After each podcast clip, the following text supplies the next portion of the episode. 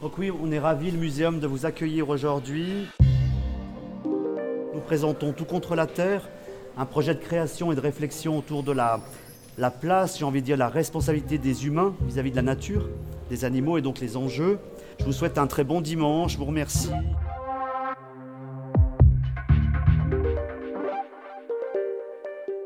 Et si plutôt que de parler de faits, plutôt que d'avancer des chiffres, des pourcentages et des degrés, on abordait la catastrophe climatique et l'érosion de la biodiversité sous l'angle des émotions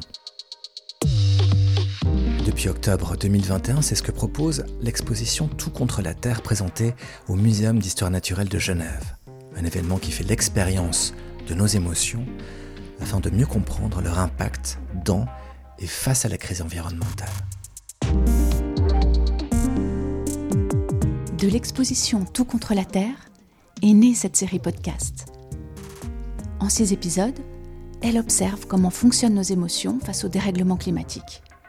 Pour en parler, des chercheuses et des chercheurs du Centre interfacultaire en sciences affectives de l'Université de Genève, le CISA. C'est l'un des principaux centres au monde dédiés à l'étude des émotions. Tout contre la Terre, le podcast, épisode 1. À toutes et à tous, bienvenue.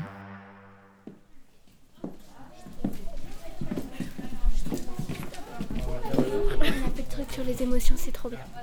Ça fait quoi sur les émotions euh, Bah, il y avait un, atelier et en fait, il fallait choisir son émotion, choisir un bout de papier et euh, tamponner l'émotion et après le mettre dans le ventre de la terre, comme ils disent. Alors, il y a un, grand historique en fait de, de l'étude des émotions et depuis au moins l'Antiquité, euh, de grands penseurs se sont intéressés à ce qu'est une émotion. Lui, c'est David Sander, professeur en psychologie et directeur du Centre interfacultaire en sciences affectives.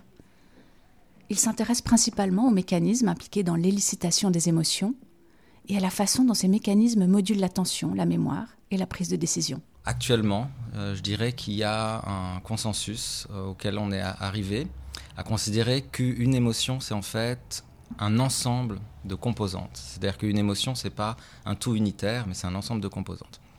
L'idée, c'est que quand on a une émotion, c'est parce que on rencontre une situation qui est importante pour nous. Et quand on dit importante pour nous, ça veut dire importante par rapport à notre bien-être, par rapport à nos valeurs, par rapport à nos préoccupations, par rapport à nos motivations, disons au sens large. Donc ça, c'est un premier élément important.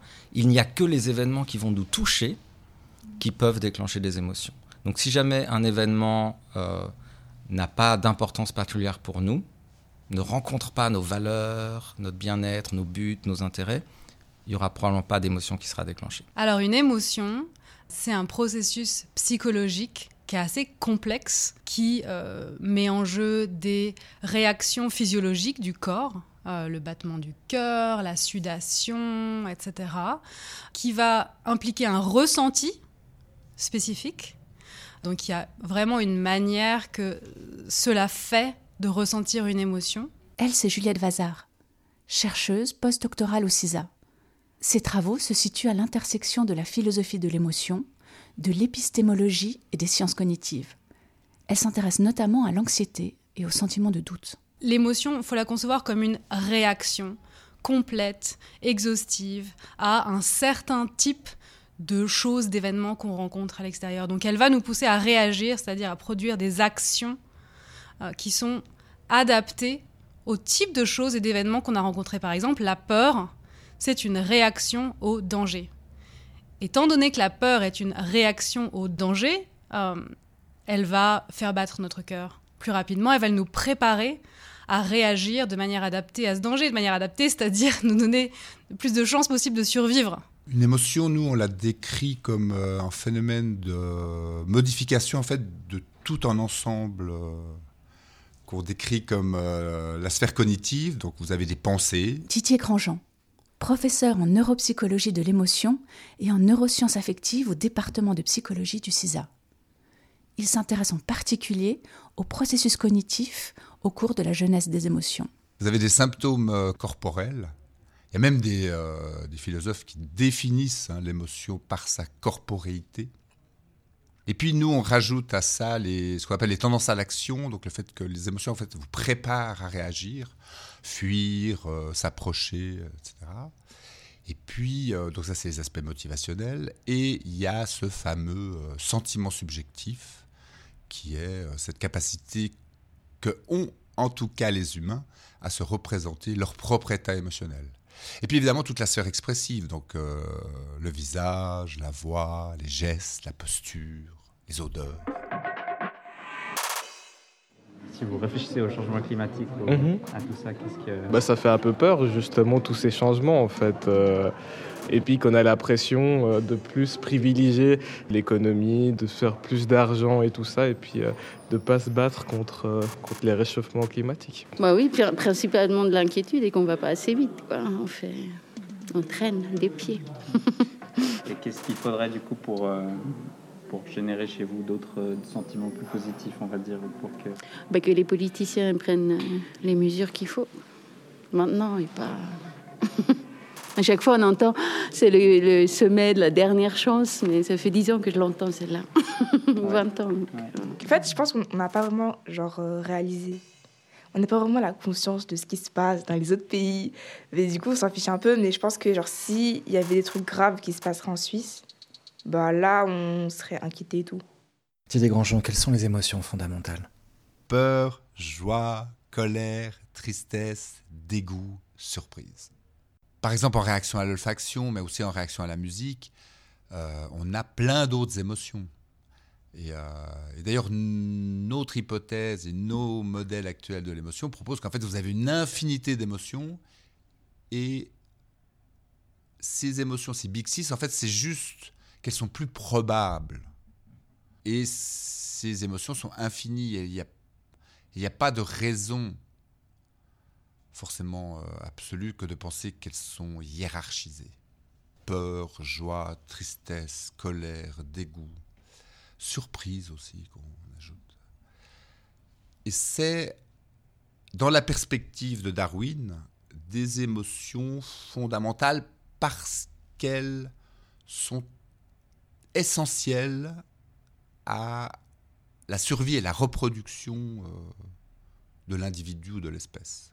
Et donc elles ont été conservées dans l'histoire des espèces, hein, dans la phylogénèse, parce que elles permettent d'être plus adaptées au monde que des réponses de type plus réflexe, une sorte de découplage entre le stimulus et la réponse que l'émotion permet que le réflexe ne permet pas. Et ces émotions fondamentales, elles sont essentielles parce que elles préparent à l'action de fuite, d'approche, de combat.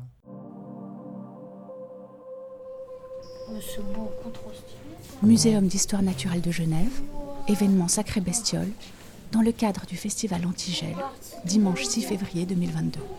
moi j'adore quand c'est cubique comme ça. Ouais, ça me fait penser à. Je sais pas.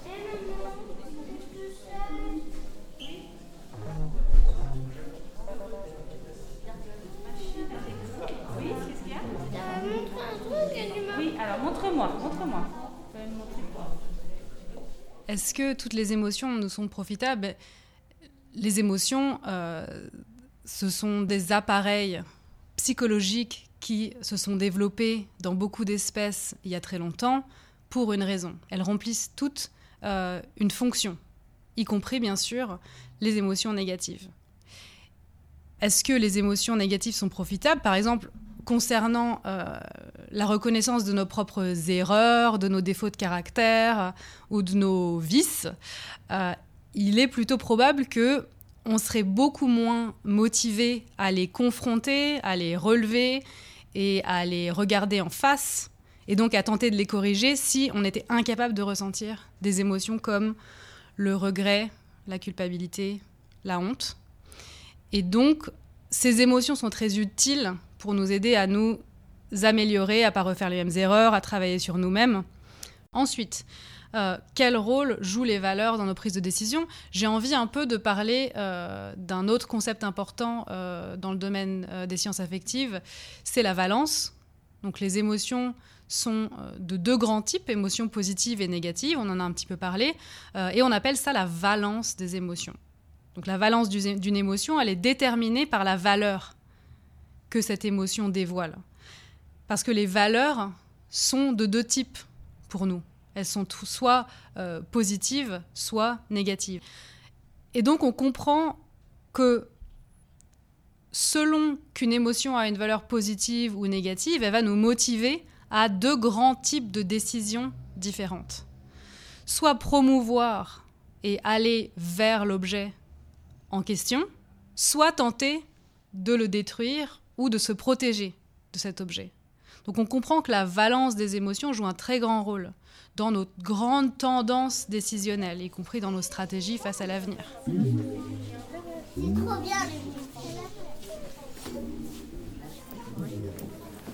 Tamponne-le avec le nom de l'émotion choisie, puis glisse ensuite dans le ventre de la terre. Alors si c'est le vert, qu'est-ce que ça te dit? Si c'est un espoir, le jaune, le rouge Le bleu, il a l'air.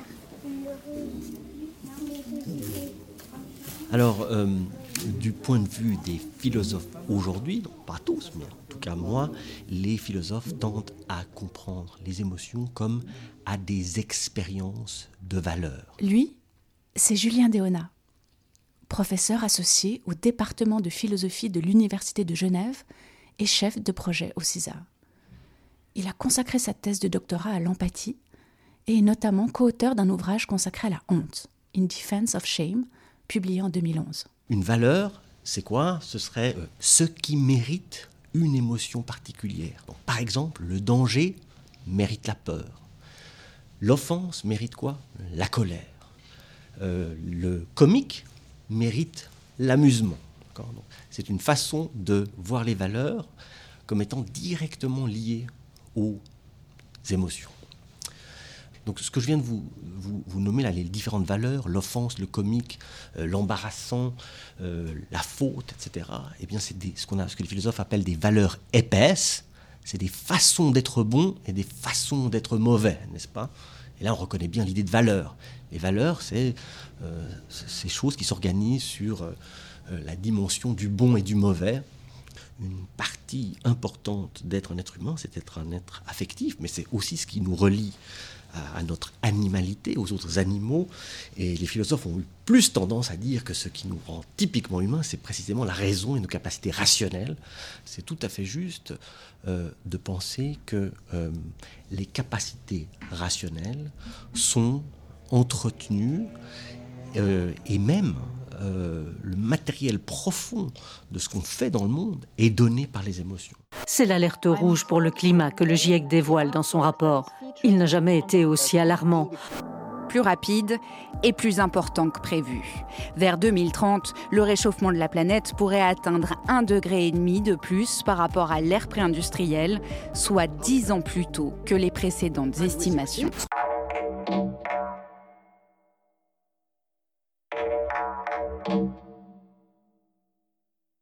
Notre planète brûle, pour autant ne fait rien de concret, définitif, décisif pour l'environnement. Du point de vue des émotions, comment expliquer ce paradoxe? Étant donné euh, comment nous sommes construits et nos appareils psychologiques, y compris les émotions, Juliette Vazard. On est très bien outillés en tant qu'humains et puis animaux plus généralement à réagir à l'ici et maintenant. Euh, aux, prédateurs présents en face de moi, euh, à euh, la voiture qui arrive de manière inattendue au tournant de la rue, et puis je vais réagir tout de suite. Donc on est très bien armé pour réagir grâce à ces émotions-là à des menaces qui sont présentées concrètes. On est beaucoup moins bien outillé psychologiquement pour réagir à des menaces qui sont lointaines et vagues. Et ça parce que les émotions ont tendance à euh, diriger notre attention et donc à nous faire euh, réagir en priorité aux problèmes actuels qui se trouvent devant nous, aux situations qui demandent une gestion immédiate. On est très bon à réagir collectivement à des menaces évidentes. Didier Grandjean. Urgentes, mais parce que c'est très clair ce qu'il y a à faire. La menace est tangible, très là, euh, proximale. Alors que le climat, elle a, le, danger, il, semble très distal, très euh, lointain. Oui, euh, peut-être dans 100 ans, il y aura 2 degrés de plus. Euh. Ça, ça, va peu m'impacter, moi, comme individu. Parce que c'est peu tangible dans l'ici et maintenant, la possibilité que de le rendre peut-être pas invalides au jour d'aujourd'hui, bien que je suis sûr qu'il y a des gens qui n'y croient toujours pas, mais qui au moins vont dire non, c'est exagéré. Cette distance à la menace, qui à mon avis est un des facteurs très importants le pouvoir d'achat, le fait qu'on puisse acheter son essence et sa baguette de pain demain, etc., a une prégnance en termes d'importance pour les individus plus forte que les deux degrés à venir dans les 100 ans, même si ça c'est beaucoup plus menaçant au fond pour l'espèce humaine. Mais l'individu, lui, il est, euh, moi inclus, je m'inclus dedans, on a cette pondération des choses proximales qui ont dont on va attribuer plus d'importance que des choses distales.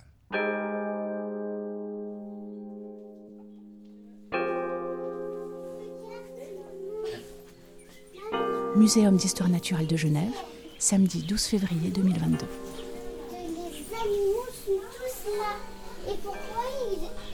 Et pourquoi ils, ils retournent Pourquoi ils retournent mais il retourne pas, c'est la. C'est, En vrai, là, quelque chose. C'est pour, non, c'est pour symboliser une pierre tombale.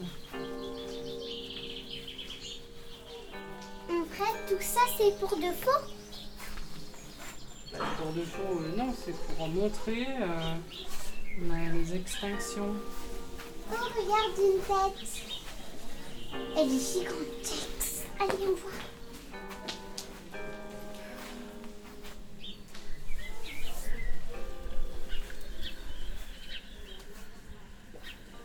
Ce qui nous émeut et donc nous motive à, agir, c'est souvent des choses qui, sont, qui ont une dimension éminemment personnelle. Julien Déona. Euh, et le problème avec le climat, c'est que c'est le problème avec le climat et son sort, c'est que c'est pas facile de le rendre pertinent du point de vue personnel. Donc, on a de la peine à s'épouvoir de choses qui sont lointaines, d'accord, et euh, ce n'est pas beaucoup de feux en Californie ou des ouragans, des choses comme ça, dont on nous dit qu'elles sont la trace du climat, mais qu'elles ont, ils ont la même allure que quand, hein, que quand euh, il n'y avait pas le problème du climat. Ben, ça nous émeut pas particulièrement. Donc ça, c'est la, la, même chose que le fait que ben, le sort de, milliers de gens qui meurent de faim, ça nous laisse très souvent hein, euh, peu émus, alors qu'une petite fille qui est tombée dans un puits, euh, parce qu'elle pourrait être la nôtre, parce qu'on la voit, etc., eh bien ça, ça nous émeut directement une personne. Donc le, deuxième aspect que je voulais mentionner, c'est que pour le climat, euh, il est difficile de voir ce que je peux faire moi, tout seul. Et on est vite dans la pensée, mais agir moi tout seul pour le climat, c'est-à-dire faire mon, ma petite chose de mon côté, ça va pas suffire. Il faut que la décision soit globale, soit politique, soit on mette les moyens, etc. Euh, dans la chose pour, que ça se passe. ça, c'est encore lié aux émotions. Les émotions, elles nous motivent, mais elles ont été développées, les émotions, façonnées dans des contextes où le danger, ou le problème à résoudre, il était immédiat. Pour le climat, c'est pas comme ça. C'est pas j'ai rien à fuir. Il faut au contraire que je commence à réfléchir et puis que je fasse les choses nécessaires, etc. Et puis là, l'émotion, elle se perd souvent. Elle se perd et on n'est plus que dans la délibération, etc.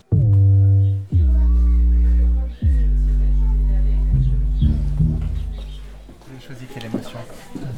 Euh, La peur, l'enthousiasme, la tristesse et euh, la colère.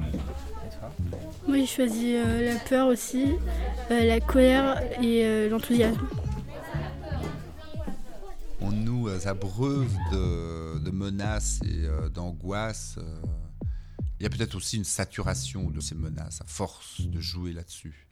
Par contre, à mon avis, une émotion qui est très porteuse, et bon, on pourrait discuter si c'est une émotion ou pas, mais certains disent c'est une émotion, c'est l'intérêt. C'est-à-dire, c'est de susciter l'attention sur cette thématique, de réfléchir à ça, de s'intéresser à cette problématique, d'aller lire hein, les rapports du GIEC, et de réfléchir collectivement autour de qu'est-ce qu'on peut mettre en place. C'est extrêmement complexe, hein, puisqu'on est pris dans ce espèce de tenaille euh, pour euh, pouvoir agir, d'une part, réduire notre euh, impact environnemental, sur la biodiversité, etc., mais ne pas créer les conditions d'un mécontentement tel qu'il remettrait en cause tous les efforts qu'on fait pour euh, réduire notre impact.